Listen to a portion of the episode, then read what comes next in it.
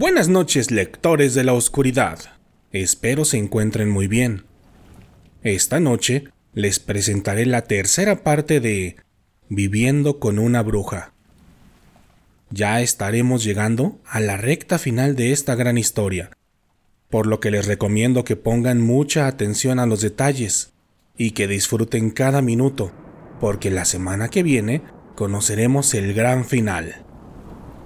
Antes de comenzar con este video, les pido por favor que me apoyen suscribiéndose a nuestro canal de YouTube y dándole like a nuestras páginas oficiales en Facebook e Instagram.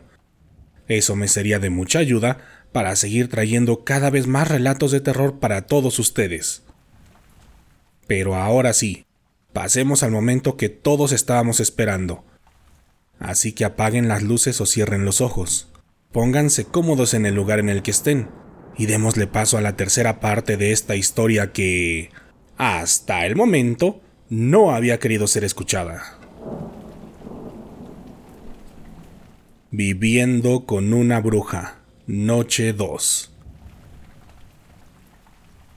La segunda noche que estuve en la casona, también tuve problemas para conciliar el sueño, ya que no me dejaban de dar vueltas en la cabeza la experiencia que tuvimos en el bosque, los recuerdos de aquel cadáver caminando por sí solo, y sobre todo, la mirada de la gran maestra cuando lo vio por primera vez.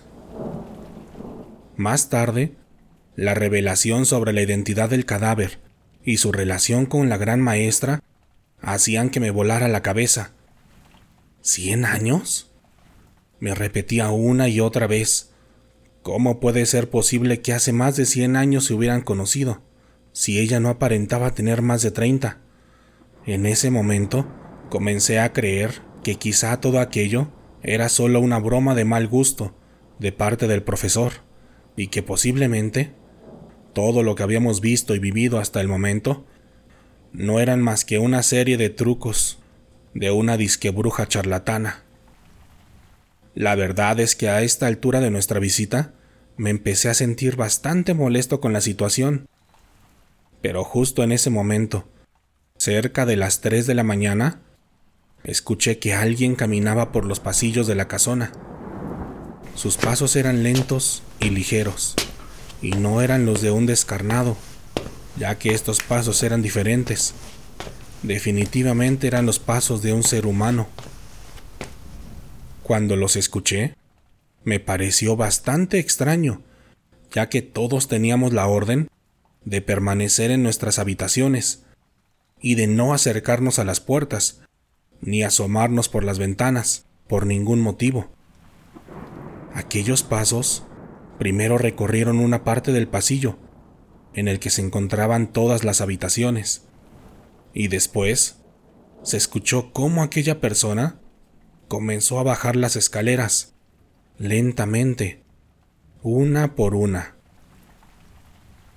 Finalmente, se escuchó cómo esa persona abrió las dos grandes puertas de la casona. En ese momento, mi curiosidad me estaba matando por ver quién era la persona que había salido, y pensaba que si me asomaba por la ventana, quizá podía ver al responsable, o a uno de los responsables de la gran farsa de aquella casona. Así que sin pensarlo más, me levanté rápidamente para asomarme por la ventana. Cuando llegué, la abrí poco a poco, silenciosamente, y sentí un aire bastante helado en mi rostro. Además, me percaté de un extraño cántico que se escuchaba a lo lejos, en las entrañas del bosque. Yo, de inmediato, comencé a buscar rápidamente con la mirada, por todos lados, intentando ver al responsable de aquellos pasos, pero lo único que pude ver en el patio de la gran casona fue a una extraña anciana que iba caminando lentamente hacia el bosque. La mujer tenía el cabello canoso, largo y delgado, y vestía solamente un camisón blanco que dejaba ver su huesudo cuerpo. Después, escuché a lo lejos a Tobías, el perro que había visto cuando llegamos a la casona, junto a la gran maestra, pero en esta ocasión pude verlo claramente como lo que era, un enorme lobo negro. Cuando salió al patio, el imponente animal empezó a ladrar y corrió desesperadamente hacia donde iba caminando aquella anciana. Al principio, me preocupé por su integridad, porque creí que la iba a atacar, pero cuando llegó con ella, el lobo restregó su cabeza con las piernas de la mujer, ladrando juguetonamente y moviendo su cola, como si la conociera de toda la vida. En ese momento, creí que quizás se trataba de alguna empleada de la gran maestra, o de su propia madre, pero justo cuando iba a cerrar la ventana para regresar a mi cama, vi a lo lejos, en la negrura del bosque, lo que parecía ser una enorme bola de fuego. Aquella extraña bola, que se encendió de la nada, tenía una altura de casi dos metros, y lo más extraño era que mantenía en todo momento su forma circular, sin salirse de control y sin incendiar a los árboles que la rodeaban. Además, la bola de fuego parecía estar volando y se movía como si tuviera total control de sí misma, de arriba hacia abajo y de un lado a otro, como si estuviera haciendo un tipo de baile o emitiendo señales. Apenas estaba intentando entender aquel inexplicable espectáculo cuando de pronto se encendieron más bolas de fuego lo hicieron una tras otra. Todas empezaron a mover en diferentes direcciones y finalmente se encendió nuevamente la fogata en la que habíamos hecho el ritual anterior.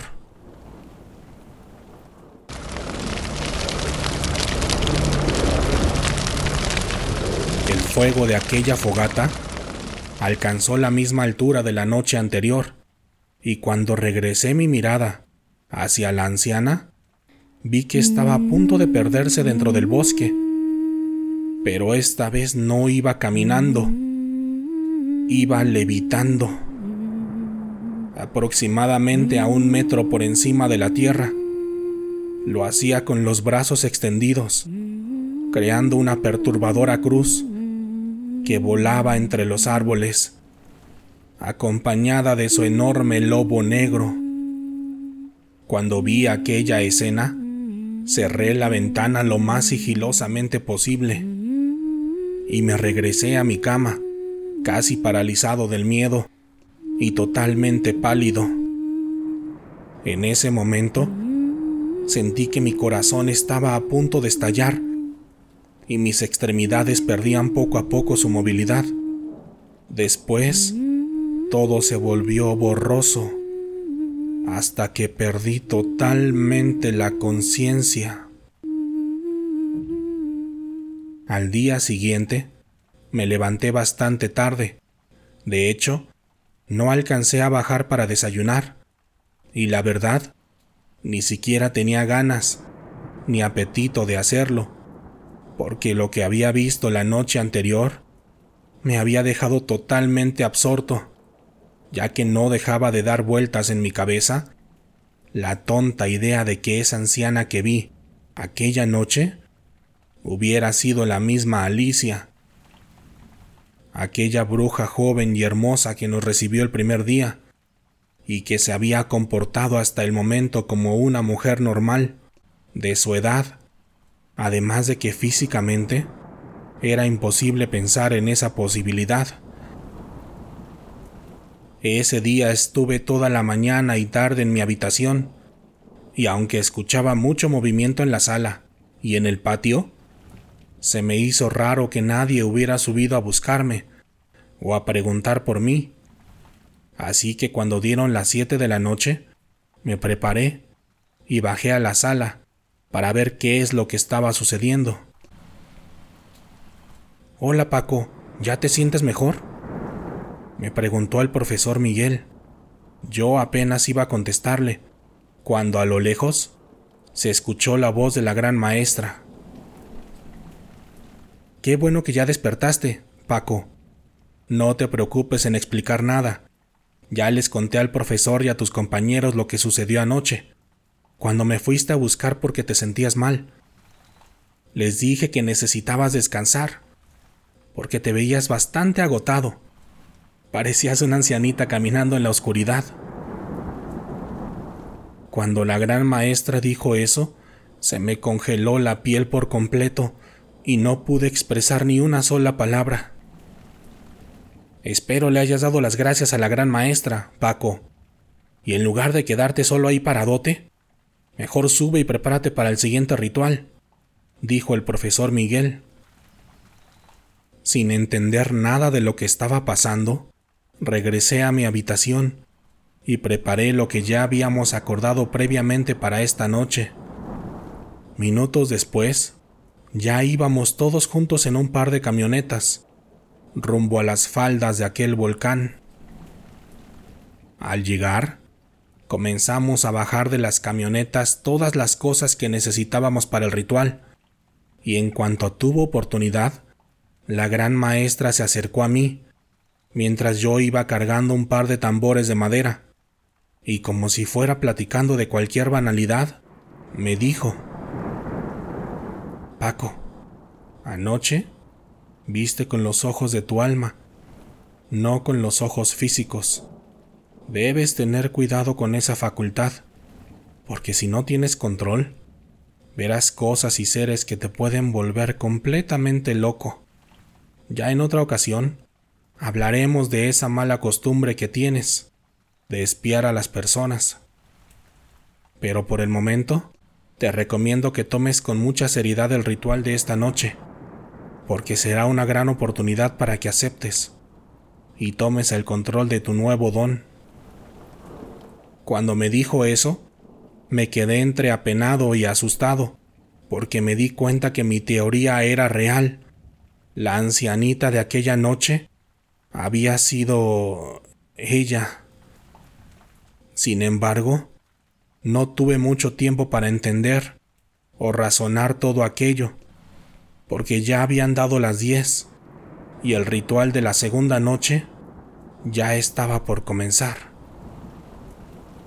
Lo primero que hicimos fue nuevamente un tipo de meditación guiada, pero esta vez con la ayuda de una bebida y ciertos elementos que despiertan la conciencia de una forma artificial. Sé que ustedes saben perfectamente a lo que me refiero. Yo creí que estos alimentos y brebajes solo alterarían un poco nuestra percepción de la realidad, pero combinándolos con la meditación y el retumbar de los tambores, en poco tiempo ya estaba viviendo una experiencia que a partir de aquí intentaré describir lo más detalladamente posible, aunque les advierto que muchas cosas irán en contra de lo que están acostumbrados a ver y percibir en esta realidad. Lo primero que hicimos después de la meditación fue levantarnos y caminar en forma de procesión. Éramos 13 personas en total, y todos íbamos cubiertos solamente con una capa negra. Hasta el frente iba la gran maestra, acompañada de su lobo negro, quien de un momento a otro se levantó para comenzar a caminar en dos patas. En unos cuantos minutos, llegamos a una cueva ubicada en las faldas del volcán. Una vez dentro, Encendimos las antorchas que llevábamos cada uno de nosotros. Y mientras descendíamos, podía ver todo tipo de colores en las paredes de aquella cueva. Eran colores neón y parecían iluminar algún tipo de pinturas rupestres, acompañadas de textos en un extraño idioma.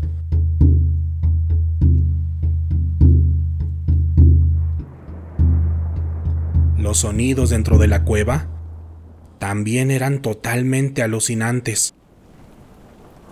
En todo momento se podían percibir las voces y susurros de los seres vivos que habitaban aquel lugar.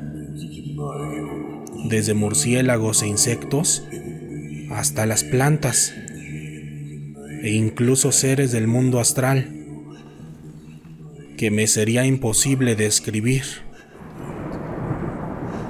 Después de varios metros de descenso, alcanzamos a ver una luz intensa a lo lejos. Era una luz muy intensa y extrañamente no era de color blanca o amarillenta como las del mundo real. Más bien tenía un tono aperlado, como celestial.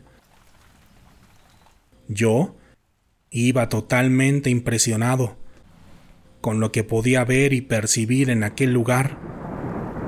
Pero cuando nos acercamos lo suficiente a la gran luz, me quedé sin palabras e incluso sentí que había muerto, porque podría jurar que mi corazón dejó de latir. Lo que vimos era un tipo de altar. Tenía dos grandes pilares, uno a la izquierda y otro a la derecha, llamados desde los tiempos ancestrales como Jaquín y Boas. Además, en el lugar había varias figuras de serpientes y todo tipo de símbolos. En medio estaba un enorme ser prácticamente un gigante, el cual estaba conformado de luz, pues no tenía ningún rasgo de cuerpo físico. Su apariencia era parecida a la de un insecto, combinado con un reptil. Además, emitía un extraño pero apacible sonido, el cual se podía escuchar en cada rincón del lugar. Alrededor de este enorme ser había otros extraños personajes. La mayoría de ellos sí tenían cuerpo físico y tenían apariencias que he visto en películas y contenidos de ficción, pero jamás pensé que realmente existieran. Sus apariencias iban desde los clásicos extraterrestres grises, con grandes ojos, hasta seres demoníacos con alas y garras en sus extremidades. Cuando llegamos al altar, la gran maestra se arrodilló ante el enorme ser de luz y nos pidió que hiciéramos lo mismo, para después comenzar a hablar con él en un extraño idioma que parecía estar conformado por una serie de quejidos. Al inicio, no entendí nada de lo que estaba pasando, pero minutos después, de un momento a otro, comencé a entender tanto a la gran maestra como al enorme ser, cuyo nombre y origen no me está permitido revelar.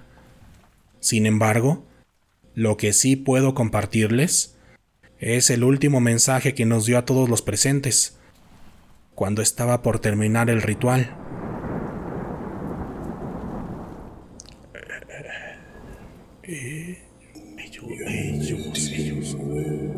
Ellos, ella, nosotros, ya están, estamos aquí. Podrán vernos solo con él los ojos correctos. Pronto sabrán, conocerán, se iluminarán más con nosotros, porque vendrá la oscuridad, mucha oscuridad, negrura, silencio, bocas calladas, dolor. Pero después, la luz abrirá, iluminará el camino. Ya están, estamos Aquí. Cuando terminó de decir eso aquel ser de luz, no supe por qué, pero sentí una paz indescriptible, y sin darme cuenta, me puse a llorar, a llorar como un bebé que se había reencontrado con su mamá. En ese momento, entendí solo una parte del mensaje, pero con el paso de los años, lo entendí más claramente, y con el paso del tiempo, ustedes también lo comprenderán.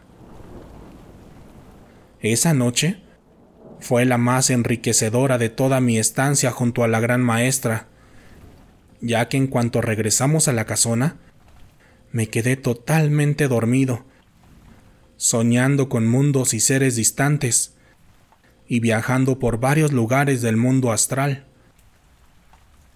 Al día siguiente, me desperté cerca de las 3 de la tarde, y con el paso de las horas, los demás lo fueron haciendo también, ya que la gran maestra comenzó a llamarnos para dar inicio al ritual final, que tendría lugar el 2 de noviembre, donde vería y conocería cosas que terminarían por cambiar por completo mi vida.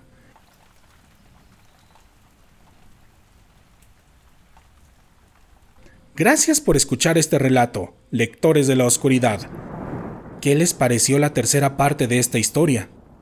A mí simplemente me encantó, porque a través de la experiencia de Paco, pudimos asomarnos brevemente a ese mundo que coexiste con el nuestro, y del cual pocas personas se atreven a hablar. Así que si ustedes también tienen algún relato sobre estos mundos o seres mágicos, recuerden que pueden compartirlo con nosotros a manera de mensaje directo a través de Facebook o Instagram o al correo letras de la oscuridad. Y si quieren apoyar este proyecto para que continuemos trayendo cada vez más relatos de terror para todos ustedes, por favor ayúdenme dejando un comentario, compartiendo el video con alguien más y sobre todo, suscribiéndose a nuestro canal de YouTube. Antes de despedirme, quiero aprovechar para enviarles saludos a algunos lectores de la oscuridad que se han suscrito recientemente al canal de YouTube. Como Diana de Olarte, María Casillas, Cris ECV, Rosa Castro, Alejandro Martínez y Argenis Angulo. Muchas gracias a todos ustedes por el apoyo. Y también muchas gracias a todas las personas de Aguascalientes, donde nos han apoyado incondicionalmente desde el principio. Y ya saben, si quieren saludos como ellos, solo apóyenme suscribiéndose al canal de YouTube y háganmelo saber en los comentarios. Por lo pronto, ha llegado el momento de despedirme, pero podemos seguir en contacto a través de nuestras redes sociales oficiales en Facebook e Instagram, o a través de mi cuenta personal de Twitter, donde pueden encontrarme como Wario Dan.